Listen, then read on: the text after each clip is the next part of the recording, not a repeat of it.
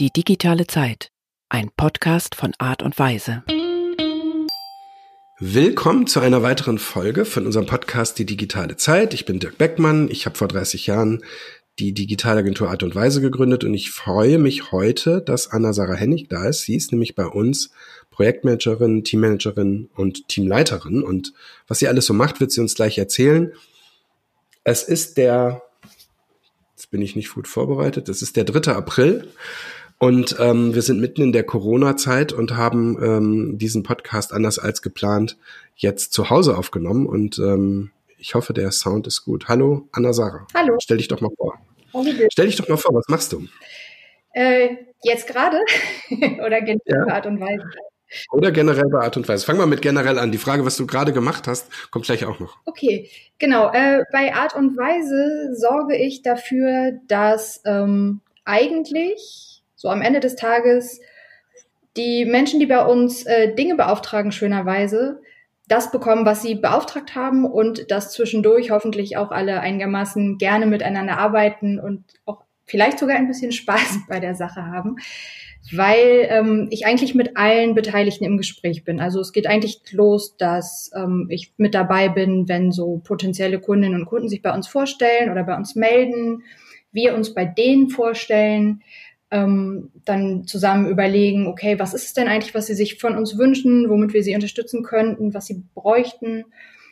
Das, äh, da mache ich mit, mir das mit zu überlegen mit dem Team. Dann äh, geht es auch über meinen Tisch, wenn Angebote geschrieben werden und so dieses ganze ja administrative, was ja zu einem großen Projekt auch oft dazu gehört, äh, liegt in meiner Hand. Dann geht es weiter äh, zu, zu den Kick-off-Meetings, die ich mit organisiere, wo man dann richtig loslegt mit der Arbeit. Ja, und dann die Projektabwicklung, Projektverwaltung, also zu schauen, wissen alle Kolleginnen und Kollegen, was sie tun möchten, was sie tun äh, fehlt ihnen vielleicht noch eine Info, die äh, ich dann, wo ich mich dann bemühe, die einzuholen und zusammenzusammeln. Ähm, gibt es vielleicht auch irgendwie mal Stellen, wo der Schuh drückt, wo eine Kundin findet, dass sie nicht ganz das kriegt, was sie bestellt hat, oder wo das Team findet, ähm, ich möchte etwas von ihnen, was so nicht bestellt war. Solche Dinge passieren auch gelegentlich mal, die lösen wir dann zusammen. Das heißt, du bist eine Projektmanagerin und ähm, sorgst dafür, dass die Projekte laufen. Und dann habe ich eben in der Anmoderation gesagt, dass du auch eine, ein Team leitest. Was ist das? Was machst du da? Da ist es eigentlich so auf der, ähm, ich sag mal so ein bisschen projektunabhängigen, übergeordneten Ebene eigentlich gar nicht so anders. Also wir im Team äh, Website setzen uns erstens regelmäßig so in der größeren Runde zusammen und schauen mal, was wir so für ja, für Visionen haben, für die Zusammenarbeit, aber auch für, fürs Produkt oder die Produkte, die wir machen oder die Projekte. Also so ganz auf, ich sag mal, fachlich, sachlicher, sachlicher Ebene gibt es einen Austausch, den wir da begleiten. Also ich leite das Team ja nicht alleine, sondern zusammen mit unserem Entwicklungsleiter, mit Jonas. Und ähm, wir schauen dann immer so, was gibt es vielleicht auch in den Prozessen, die wir zusammen haben, so kontinuierlich zu verbessern. Gibt es vielleicht Möglichkeiten, uns schneller zu machen oder uns glücklicher zu machen oder uns ähm, mehr als Team noch zusammenzubringen bei einzelnen, in einzelnen Bereichen. Das, äh, genau, das macht auch viel Spaß, weil es eben darum geht, mit den Leuten, mit denen man jeden Tag zusammenarbeitet, irgendwie den bestmöglichen Modus rauszufinden. Und bist du das, ähm, was du machst, hast du das gelernt oder hast du irgendwas anderes gelernt? Wie bist du denn dazu gekommen, Projekte und Teams zu managen? Streng genommen habe ich das nicht gelernt. Ich habe äh, Psychologie studiert mal ganz früher. Da sagen dann immer viele, ach Mensch, das passt doch eigentlich ganz gut zusammen mit Projektmanagement. Da geht es doch auch um Menschen und auch um Gefühle und auch um irgendwie so, wie, wie kriegt man das alles so hin miteinander? Ja, weiß ich nicht. Ich habe ja in meinem Studium habe ich ja eher wissenschaftliches Arbeiten gelernt und ähm, jetzt nicht so wahnsinnig viel Interaktionssachen, aber natürlich gehörte das auch ein bisschen dazu. Insofern klar kann man immer den, die, die Verbindung finden, aber eigentlich so ganz, ähm, ganz streng genommen habe ich Projektmanagement ähm, dann auch im wissenschaftlichen Kontext so das erste Mal gemacht, beruflich. Das kam ein bisschen auf krummen Wegen, wie es oft so ist, ne, wenn man spannende mhm. Dinge erlebt. Die sind ja nicht immer so A, B, C und dann kommt das nächste. Ähm, und ja, ich habe natürlich auch, also so Dinge organisieren, äh, so ein bisschen den Hut aufsetzen, wenn es darum geht, äh, dass, dass Dinge passieren müssen oder mir da auch vielleicht selber mal die, die Aufgaben schnappen. Das habe ich immer schon gemacht, die obligatorische Klassensprecherin und solche Geschichten. Ähm, aber das okay, wenn man also Klassensprecher war, das können sich dann alle merken. Wer Klassensprecher war, der kann dann auch später Teams managen und Projekte managen. Ist auf jeden Fall nicht die schlechteste Voraussetzung, genau. Okay. Mhm. Okay, also du bist ähm, Psychologin von, von Haus aus und hast äh, dann studiert und wie bist du dann in so einer Agenturwelt gelandet? Also die ehrliche Antwort ist ähm, über Bekanntschaften. Die, äh, ich könnte jetzt natürlich sagen, ja, weil ich mich schon immer für Kommunikation interessiert habe und das ist auch richtig, das ist noch nicht mal äh, gelogen.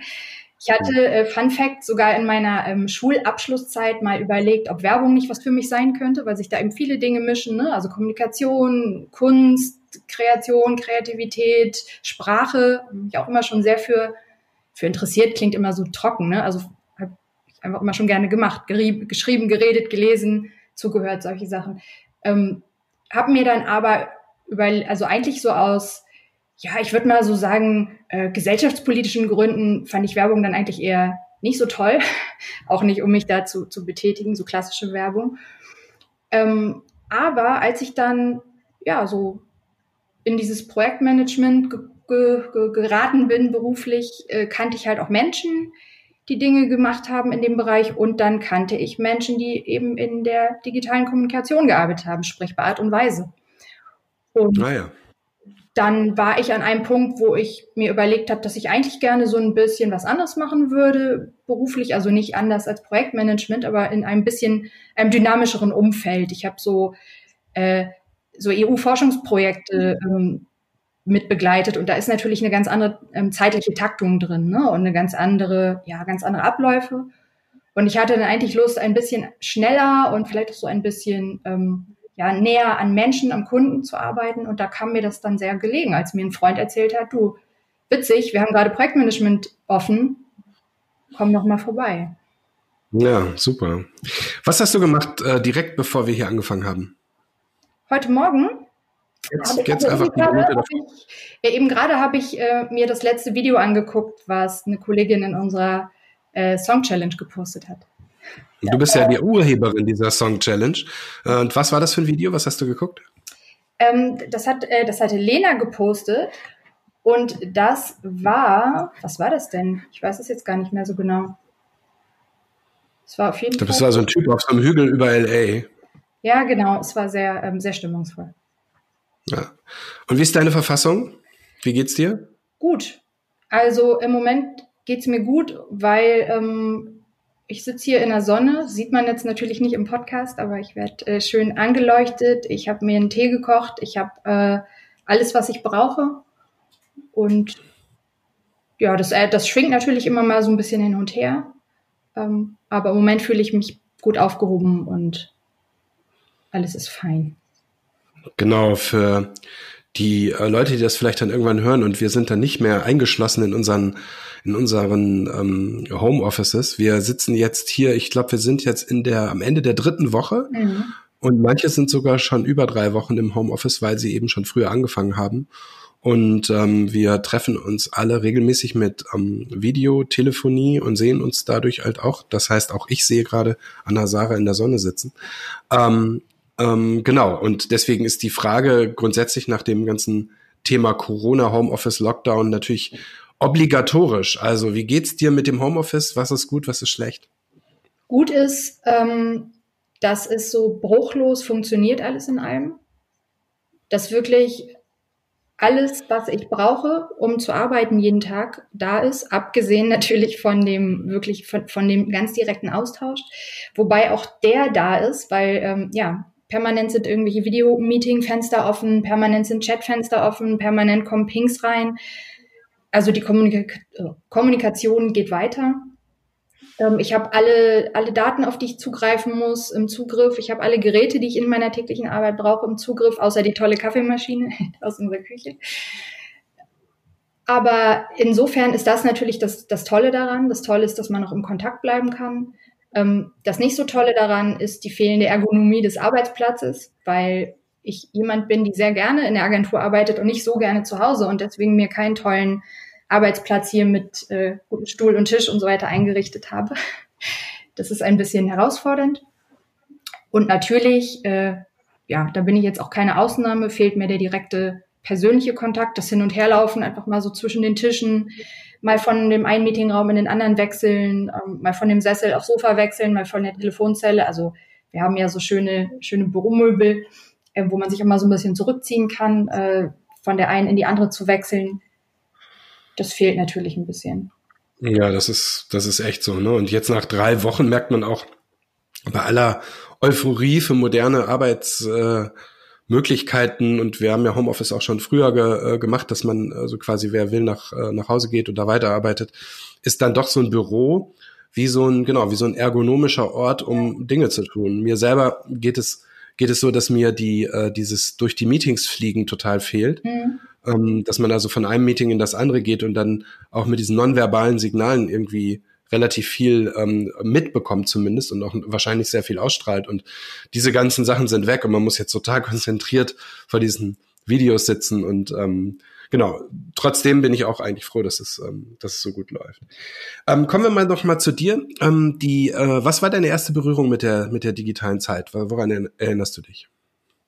Ich erinnere mich daran, dass ich ein Tamagotchi hatte, auf das ich irgendwie total heiß war, weil das war in der Zeit, als es ähm, also als Tamagotchis in Deutschland so ein Trend waren, war ich eigentlich streng genommen schon fast so ein bisschen zu alt, um das so richtig so als Spielzeug äh, ähm, ähm, zu haben. Und deshalb war das halt sowas so, mit so einer gewissen Ironie, ne? wie man das ja dann doch manchmal macht, wenn man eigentlich Sachen ganz cool findet, aber nicht so richtig hundertprozentig äh, sich da irgendwie hinterstellen kann oder möchte, aus welchen Gründen auch immer.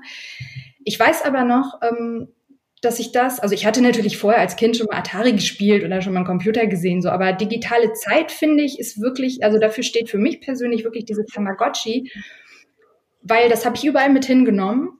Ähm, das habe ich die ganze Zeit quasi im, im Blick gehabt. So, also es war so ein, wie, ein bisschen wie so ein Smartphone-Vorläufer, ne? weil diese stationären PCs, die man da vielleicht zu Hause hatte, wenn man zu den Haushalten gehörte, wo es sowas schon gab, die haben ja noch bei weitem nicht so deinen Alltag beeinflusst. Ne? Für, also bei den meisten Leuten jedenfalls vielen Leuten. Ja. Die, die standen das heißt, rum. So. Und das Tamagotchi habe ich halt immer mitgenommen und habe mich die ganze Zeit so ein bisschen auch damit beschäftigt. Ich habe da Dinge, ich habe es aufgebaut, so, ich hatte es bei mir, ich hatte so eine gewisse emotionale Beziehung dazu. Und ähm, ja, da, das finde ich ist so total so, das war schon so total der, ja, der Ausblick in diese digitale Zeit, wo man irgendwie immer mit so auch diese, seine Gefühlswelt in dieses digitale Medium so rein, rein überträgt zu einem gewissen Teil. Bei mir steht unnützes Wissen, bitte. Ähm, du könntest uns erklären, wie so ein Tamagotchi aussieht, weil ehrlich gesagt, ich kann mich nicht mehr erinnern. Ja, das können wahrscheinlich ganz viele nicht mehr. Ne? Das war ja auch, glaube ich, ein relativ kurzlebiger Trend, wenn ich mich erinnere. Also eigentlich sieht es ein bisschen aus, kann man sich vorstellen, wie so ein, wie so ein Ei ähm, aus Plastik, auch ungefähr von der Größe, was man aber so längs halbiert, also wie so eine flache Eihälfte, würde ich mal so sagen. Meins war silbern, so silberfarben. Ähm, das gab es natürlich aber in ganz vielen anderen Farben. Und das hatte so einen kleinen Screen, also eigentlich ein bisschen wie so ein, wie so ein kleines Handy, so ein kleines altes Handy könnte man sich vorstellen. Und der, der Screen war natürlich jetzt auch nicht so toll bunt, sondern so, ja, dieses, ich, ich weiß jetzt gerade den Fachbegriff nicht, aber diese, ne, diese dunkelgrünen Hintergrund mit so einer, äh, mit so kleinen schwarzen pixeligen Zeichen drauf. Und dann hatte das Ding, glaube ich, so zwei so Knöpfchen und natürlich eine Öse zum Schlüsselanhänger dran machen. Und mit diesen Knöpfchen oder drei konnte man das, das ganze Ding halt bedienen. Und es lief darauf hinaus, dass man am Anfang, wenn man das Ding eingeschaltet hat, so ein kleines Ei-Stadium hatte und dann konnte man es virtuell füttern und streicheln und virtuell damit spielen und dann ist es älter geworden, hat sich entpuppt, ein bisschen wie so ein, äh, wie so ein Pokémon vielleicht. Das kennen ja okay. manche. Das heißt, ähm, ähm, wenn ich das mal bis hierhin zusammenfasse, ähm, kümmerst du dich um Projekte, du kümmerst dich um Teams und du kümmerst dich, also du hast schon früh gelernt, dich um virtuelle, digitale Zeitgegenstände zu kümmern. Ist das deine Superkraft? Das ist eine, äh, das ist ja eine spannende Frage. Ich habe äh, ehrlich gesagt noch nie darüber nachgedacht, ob ich irgendwelche Superkräfte habe und wenn ja, welche das sein könnten. Aber ehrlich gesagt, nee, ich glaube, ich würde, ich würde die anders einordnen. Wie ist denn deine Superkraft? Was ist das denn? Dass ich, äh, glaube ich, schnell Zusammenhänge verstehen kann oder schnell Dinge ähm, auf einer, also vielleicht vielleicht mehr auf so einer, so einer analytischen Ebene schneller verstehen kann als, als auf so einer Kümmer-Gefühlsebene, weil du gerade gesagt hast, so ja, dieses äh, Kümmern und so. Ich glaube, es ist eher das ähm, Analysieren, wenn ich mich jetzt entscheide. Vielleicht ist das, ein, das eine ja auch die Ursache und das andere die Wirkung, ne? Dieses, mhm. äh, was schnell zu verstehen und dann irgendwie eine Entscheidung zu fällen oder irgendwo so ein Problem zu sehen, äh, zu analysieren, dass da irgendwo eine Lücke ist zwischen den äh, zwischen dem Flow, zwischen dem Workflow oder welchem Flow auch immer. Ne? Ja. Also deine Superkraft ist äh, die Analyse. Ja, würde ich sagen. so heißt du doch auch irgendwo in irgendwelchen sozialen Medien. ja, genau. Ja. Ähm, ja, dann passt das. Mein Twitter-Handle ist das, glaube ich. Ja. Pass auf, jetzt kommen so ein paar äh, Fragen, die kannst du und solltest du, wenn das möglich wäre, schnell beantworten. Ich weiß, das ist nicht immer so leicht. Ich habe ja schon zwei Menschen vor dir interviewt. Aber wir versuchen es mal. Was Nicht ist meine Superkraft. Schnelle. Ja, ich weiß. Was ist deine Lieblings, was ist dein Lieblingsromanheld oder deine Lieblingsromanheldin? Wow. Ähm, ich habe so lange keinen Roman mehr gelesen. Gucke mich mal so ein bisschen um in meinem Bücherregal. Ja. Die anderen haben ja ihre Bücherregale hinter sich stehen. Ähm, es gibt jetzt auch schon so Tapeten mit Bücherregalen für die Homeoffice-Zeit, die man so runterziehen kann. Bei dir sieht man aber die Bücher nicht. Nee, ich habe auch gar nicht so viele Bücher. Also dafür, dass ich eigentlich mal wirklich, wirklich mega viel gelesen habe und immer noch gerne lese, habe ich wenig Bücher, weil ich bin so eine Bibliotheksperson immer gewesen. Ich habe immer ganz viele Bücher ausgeliehen und nachher wieder zurückgegeben. Und ich ja. habe letztes Jahr Marie Kondo-mäßig meine Bücher äh, aussortiert. Das heißt, ich habe tatsächlich relativ wenig Bücher. Und äh, trotzdem fällt mir gerade diese Antwort total schwer. Das ist ja, äh, hätte ich gar nicht gedacht, dass mir das so schwer fällt. Da frage ich dich nach der Lieblingsserie und du kannst parallel dazu nachdenken, was deine Lieblingsromanheldin oder Romanheld ist. Also Lieblingsserie? Ich habe natürlich tausend Lieblingsserien, aber ganz spontan sage ich jetzt mal Sense 8. Sense 8, Wahnsinn, das ist ja toll. Das ist nämlich auch eine meiner absoluten Lieblingsserien. Das wusste ich gar nicht, dass du die auch. Oder habe ich den Tipp von dir? Nee, den habe ich von David, genau. Lieblingsmusik. Ähm, alles, was äh, einen schönen Bass hat und einen schönen Beat und mehr so untenrum wirkt als obenrum. Musik für untenrum. Lieblingsbeschäftigung.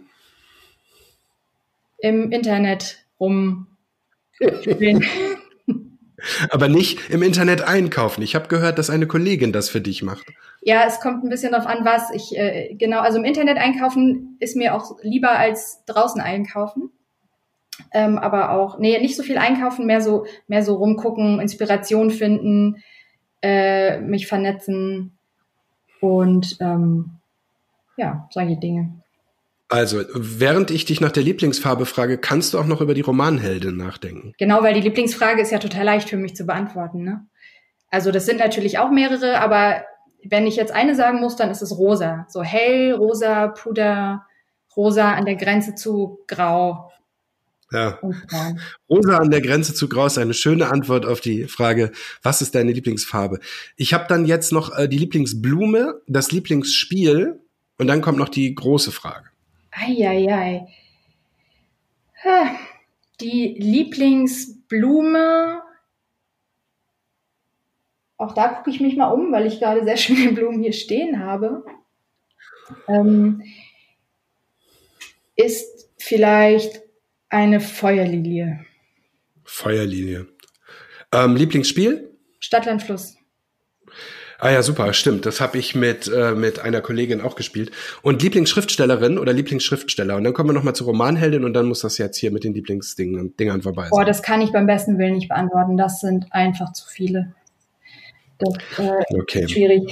Da, ähm, ich könnte spontan, könnte ich vielleicht sagen, äh, Ayubami Adebayo, weil ich von ihr als letztes einen Knallerroman gelesen habe, der heißt Stay With Me.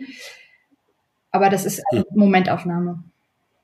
Momentaufnahme, ja. Vielleicht muss ich die Fragen auch nochmal umformulieren und sagen, das letzte gute Buch, die letzte gute Serie, weil sonst ja. denkt man an sein ganzes Leben und dann braucht man irgendwie eine halbe Stunde. Ja, man verfolgt um, total, ne? Und dann will man ja auch, also Menschen wie ich, die wollen dann auch die richtige Antwort TM. Ja.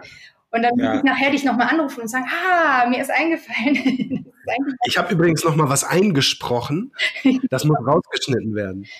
Okay, kommen wir mal zu dem, was wir, was wir so den ganzen Tag machen. Und ich habe mich, habe mich gefragt, auf, aufgrund von Feedback von, von Kolleginnen und Kollegen, ob wir nicht uns so ein, so ein Thema nehmen. Ähm, Im Prinzip geht's halt in dieser, in diesem Podcast soll es um digitale Zeit insgesamt gehen, aber ich will im Prinzip, ich will jedem Gast eine, ein Thema mit, über ein Thema reden und mal gucken, vielleicht muss man das auch vorbereiten, dann machen wir das nochmal, aber wir können es ja mal probieren. Und das Thema ist für mich wirklich Werbung. Und du hast es ja auch gesagt, in deiner Schülerzeitung stand, du könntest dir vorstellen, irgendwie in die Werbung zu gehen oder wo auch immer das war. Ähm, wenn du jetzt an die digitale Zeit denkst, an das, was wir so machen und an Werbung, wo siehst du die größten Stärken, dass das jetzt so ist, wie es ist? Also, weißt du, was ich meine? Also, wir sind in einer Zeit, die du sehr gut kennst, weil du eben beruflich damit zu tun hast. Und wir machen Werbung, wenn man ehrlich ist, auch wenn wir das anders machen und immer sagen, wir machen Werbung ohne zu nerven und so weiter, aber wir machen Kommunikation und wo siehst du da die Stärken? Ähm, also es stimmt natürlich, genau, wir machen natürlich auch Dinge, damit andere Leute ihr, ihr Ding besser machen können, ne? ihre Sachen besser verkaufen, ihre Services besser auf den Markt werfen. Das stimmt. Ich finde aber trotzdem ist es nicht ganz das Gleiche. Also natürlich ist es nicht das Gleiche, weil sonst würden wir ja auch Werbeagentur heißen. Und ähm, wenn ich sage, es ist nicht das Gleiche, dann sage, meine ich damit natürlich auch ich ganz persönlich, dass ich es besser finde, weil sonst würde ich auch in einer Werbeagentur arbeiten. ähm, und deswegen ist es auch eine Stärke. Und ich finde das Inhaltsgetriebene eigentlich die Stärke. Also dass es viel mehr jetzt, also erstens die Möglichkeiten gibt, vielleicht auch das Bewusstsein, aber auch die Tools, ähm, diese, diesen Ansatz von, ähm, ich erzähle etwas über eine Leistung oder über ein Produkt, nicht so, nicht so plakativ und auch ehrlich gesagt, äh, wir sind ja unter uns, so veräppelnd äh, irgendwie so ein bisschen zu machen, sondern wirklich inhaltsgetrieben zu gucken, ja, was hat man denn eigentlich wirklich zu erzählen? Also nicht nur, was hat man zu verkaufen oder anzubieten, sondern was hat man darum herum zu erzählen und warum äh, sollte man das tun oder warum, warum würde man das gerne tun und für wen erzählt man das? Natürlich geht es am Ende des Tages darum, ähm, ja, irgendwie Leads zu generieren und für unsere Kunden irgendwie mehr Menschen zu finden, die sich für deren, für das, was die anbieten, äh, interessieren. Aber dass, äh, dass man eben nicht so sehr vom Produkt kommt, sondern vom Inhalt her, finde ich, ist schon eine, ähm, ja, eine, eine neue Möglichkeit, die es ja in der Form noch gar nicht so lange gibt. Aber ich finde es auch gut, dass wir das so machen, weil ich das einfach, also auch ganz persönlich jetzt äh, richtiger finde. Hm, hast du ähm, für, wer jetzt denk mal an Leute, die äh, das vielleicht jetzt hören und äh, gar nicht ähm, in, in dieser Welt sind, ähm, hast du ein Beispiel, wo du sagen würdest, von deinen Kunden oder auch von unseren oder von ganz anderen, da ist das dir besonders gut aufgefallen, dass es dieser Unterschied ist zwischen klassischer Werbung, wie man das ja nennt, wenn man dann irgendwie Anzeigen und äh, Plakate und TV-Spots macht und dem, was wir machen. Also jetzt egal ob mhm. B2C, also für Konsumenten oder für, für Businesses. Ähm, ja, ich finde das gerade bei diesen B2C, nee, gar nicht wahr, bei den B2B-Sachen ähm, finde ich das besonders so, weil ähm, wir haben ja auch einige Kunden, die relativ ja, für Sachen, die, für Menschen, die sich damit nicht so auskennen, relativ komplizierte Sachen machen, ne? Oder wo man erstmal denkt, so, hä, was ist denn das? Also Menschen, die jetzt irgendwie nicht mit Softwareentwicklung zu tun haben oder mit Partikelmessgeräten oder mit, äh, weiß nicht, ganz spezifischen Logistikdienstleistungen oder so, ähm, können da vielleicht dann erstmal gar nicht so viel mit anfangen. Ähm, aber also gerade bei solchen, ich sag mal, erklärungsbedürftigen Dingen ähm, finde ich das besonders spannend und, und sinnvoll, eben nicht nur darauf zu schreiben, okay, wir haben hier äh, ein, eine tolle Software oder ein tolles ähm, Gerät, sondern zu überlegen, okay, aber was ist denn davon eigentlich jetzt wirklich so der, der Mehrwert oder was ist das eigentlich überhaupt, was wir verkaufen? Ne? Das ist ja auch gar nicht immer so, so klar. Also das merken wir ja oft, ne, wenn wir mit unseren, unseren Kunden reden, die, dass es gar nicht immer so leicht in Worte sofort zu, zu fassen ist. Was ist denn eigentlich unser Service, unser Produkt? Ist es eher ein, ähm, eine Entwicklung? Ist es eher eine Projektbegleitung? Ist es eher eine Beratung? Ist es eher e-, etwas, was Sie bei uns kaufen können? Also wirklich irgendwie etwas zum, zum Anfassen, zum Runterladen? Was ist eigentlich das Tollste, das Wichtigste? Ähm, und dem, dem nähert man sich ja dann besonders gut, von, wenn man von der inhaltlichen Seite her kommt. Und das ist dann ja oft, merken wir ja auch nicht nur für die Kommunikation nach außen toll, sondern auch für, für, ähm, ja, für das Aufstellen nach innen ne? und für das Zusammen sich nochmal versammeln hinter dem, was man eigentlich macht. Also Werbung mit Inhalt ist Werbung nach innen und nach außen, also mhm. gerade im B2B, ne, genau, das stimmt, das finde ich auch.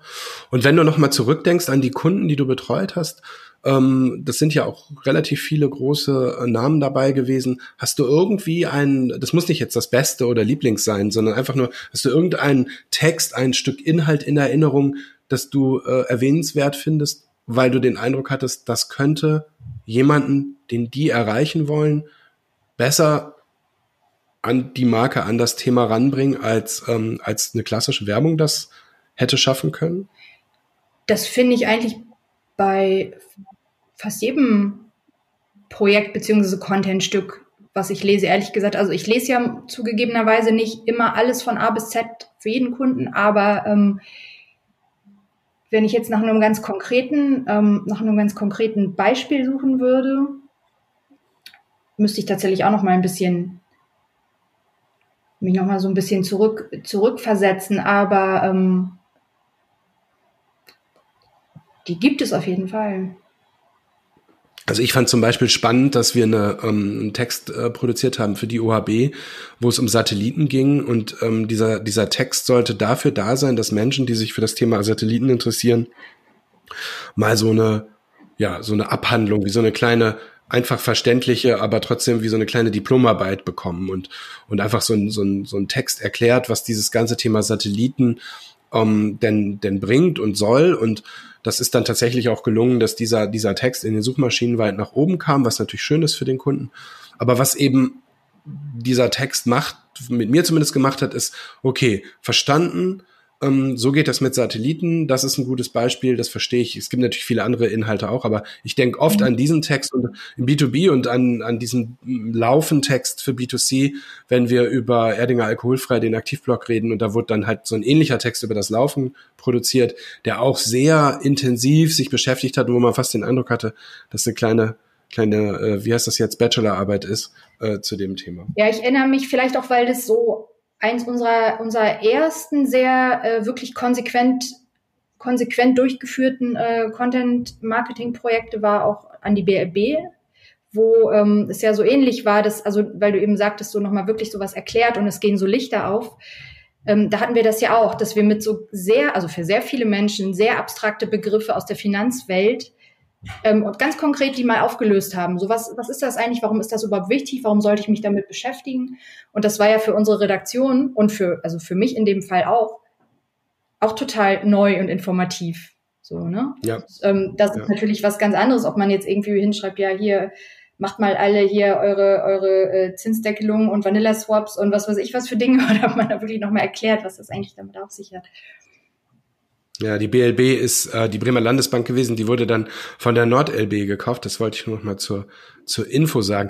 Wenn wir die, die positiven Seiten besprechen, müssen wir natürlich auch die möglicherweise Schwächen der ganzen digitalen Zeit und in dem Fall vor allem auch der Werbung vielleicht beleuchten. Was ist denn für dich eine Schwäche von dieser, von dieser äh, Entwicklung, die die, die äh, Werbung in der digitalen Zeit genommen hat? Also wenn man, äh, man kann das jetzt, man kann es sowohl äh, von der, ich sag mal, Schwäche als auch von der Stärkenseite betrachten. Ähm, das Thema Daten, äh, also Umgang, also Abgreifen und Umgang mit, mit Daten, ne? mit persönlichen User-Daten. Also das, was alles jetzt möglich ist in dieser zielgerichteten, äh, strategisch ausgesteuerten Kommunikation, hängt ja auch viel damit zusammen, dass man auf ganz andere Daten zugreifen kann, als man es vor einigen Jahren, Jahrzehnten äh, und ganz am Anfang der Werbung noch konnte. Ne? Da war das ja eher so ein, ja eben diese Senderkommunikation, äh, diese, okay, wir als, als tolle Werbeagentur haben eine ganz, ganz tolle kreative Idee und die gießen wir jetzt mal über die Menschen aus und gucken mal, ob die funktioniert. Jetzt können wir viel besser vorab äh, äh, uns der ähm, ja diese Einschätzung, ob es funktionieren wird und bei wem es funktionieren wird, ganz anders nähern. Aber das heißt ja auch, dass unfassbar viele Daten gesammelt werden und es ja auch ehrlich gesagt im, am Ende des Tages relativ undurchsichtig ist, ne? was mit diesen Daten sonst noch so passiert. Also was wir damit machen, können wir natürlich sagen und das haben wir ja auch äh, unter Kontrolle, wie wir damit umgehen und da wissen wir ja auch, dass wir da keinen Quatsch mitmachen. Aber diese Daten, die da gerade so gesammelt werden und überall äh, ja so durch die durch die Kanäle flirren und am Ende des Tages ja auch sehr zentral gespeichert und verwaltet werden, finde ich, ist schon auch etwas, wo man durchaus auch eine Diskussion drüber führen muss, also auch als Gesellschaft eine Diskussion drüber führen muss, ähm, wollen wir das? Warum wollen wir das? Und ähm, was wollen wir damit eigentlich machen? Wer soll davon profitieren, dass es diese Daten gibt? Wer profitiert da jetzt schon von? Wer profitiert nicht davon? Ja, es ist ein, ein spannendes Thema, gerade in Corona-Zeiten, weil jetzt ja die Diskussion ähm, ähm, aufkommt, dass wir alle vielleicht aus dem Lockdown rauskommen, wenn wir uns Masken aufsetzen und so eine App anhaben und diese App dann eben uns ähm, warnt, wenn wir mit einem Infizierten äh, zusammen waren. Ne? Mhm. Und die Frage ist halt, ob, ob diese Daten, die dann damit gesammelt werden, ob dieses Sammeln dann irgendwann auch mal wieder aufhört oder ob das dann für immer bleibt, weil nämlich ja auch ganz schön praktisch so für ja, für wen auch immer.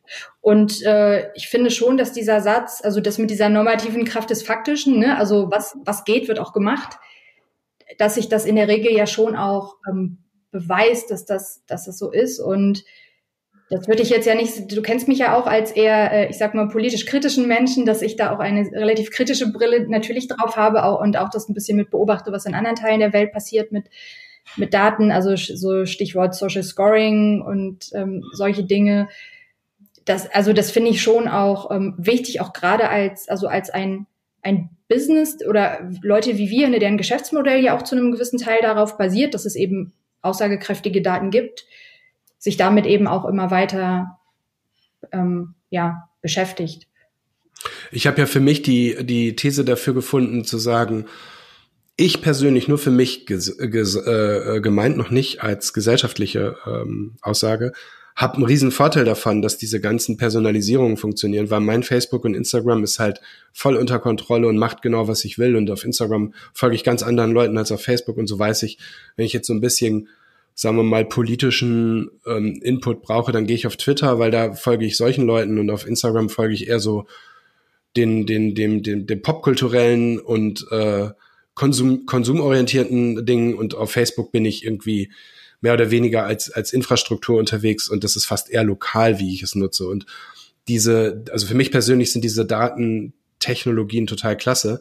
Was ich richtig schwierig finde, ist, dass ganz viele Leute, auch gerade jetzt, wenn man Kinder hat und sieht, was wer wie wo macht, das nicht verstehen, was passiert. Und, ähm, und das ist jetzt ja nun nicht Sache der Leute sein kann, ähm, äh, ja, dann seid gefälligst schlauer und versteht es, sondern dass irgendwie Systeme Politik, Gesellschaft gucken muss, dass das irgendwie auch jeder nutzen kann und auch eben auch wirklich weiß, was passiert. Da ist, glaube ich, die größte Herausforderung. Und deswegen versuche ich auch, das wollte ich eigentlich im Kern sagen, versuche ich auch äh, in Projekten immer wieder deutlich zu machen, dass wir auch ohne diese Daten, so wie wir angefangen haben, und du warst ja dabei, als wir angefangen haben, mit Content äh, Werbung zu machen, äh, durchaus auch noch genauso viel Wumms auf die Straße kriegen. Also, dass wir targeten können, ist ein Aspekt. Das ist ein toller Aspekt. Das funktioniert klasse, das ist effizient, das spart Geld. Aber ich kann mit dem Content ganz normal auch ohne Targeting ähm, rausgehen und werben, ähm, Werbung machen, ohne die Leute zu nerven. Dann vielleicht nicht ganz so zielgerichtet, aber trotzdem ähm, immer noch mit Content. Und es verändert sich ja auch äh, sowieso, ne? Jetzt im Rahmen von DSGVO und die Browser blocken von sich aus immer mehr ab und so weiter. Da müssen wir uns ja sowieso alle äh, zusammen nochmal überlegen, wie können wir jetzt, wo so ein bisschen diese, ich sag mal, diese Datengoldgräber äh, sammeln, sammeln, sammeln, äh, targeten, targeten, targeten, wo das äh, langsam ja auch aufhört, wie wir, wie wir damit weiter, weiter umgehen können und, und trotzdem das alles zielgerichtet funktioniert. Und ja, es ist ja, wie du sagst, also ich glaube, auch wenn ein, ein Content-Stück gut ist, dann wird es auch seinen Weg machen und seine, sein Ziel erreichen ohne äh, Targeting, aber also wahrscheinlich einfach ein bisschen länger dauern. Moment. Stopp. Das ist die digitale Zeit. Äh, bei mir ist Siri angegangen, ohne Sinn und Verstand, einfach so. Und hat gesagt, sie will alle Titel in zufälliger Reihenfolge abspielen. Ich dachte, es sei so ein Staubsaugerroboter, der, der lossaugt. Nee, das wäre auch gut, ja. Der, der ist aber sehr laut hier in diesem Haus. Ähm, wir sind gerade beim Thema Werbung und waren bei, bei Stärken und Schwächen. Wenn wir jetzt zum Ende hin nochmal über Zukunft reden, dann würde mich interessieren, gerade weil du da auch so ein bisschen auf der, auf der Rampe schon warst, nämlich ähm, wir müssen uns alle angucken, was passiert. Was glaubst du denn, wie geht Werbung aus der Perspektive, in der wir so sind, in fünf oder auch 25 Jahren? Also wahrscheinlich ist fünf Jahre einfacher, aber ich fände es spannend, mal einen Moment darüber ähm, zu reden, wie, wie sich das wohl entwickelt.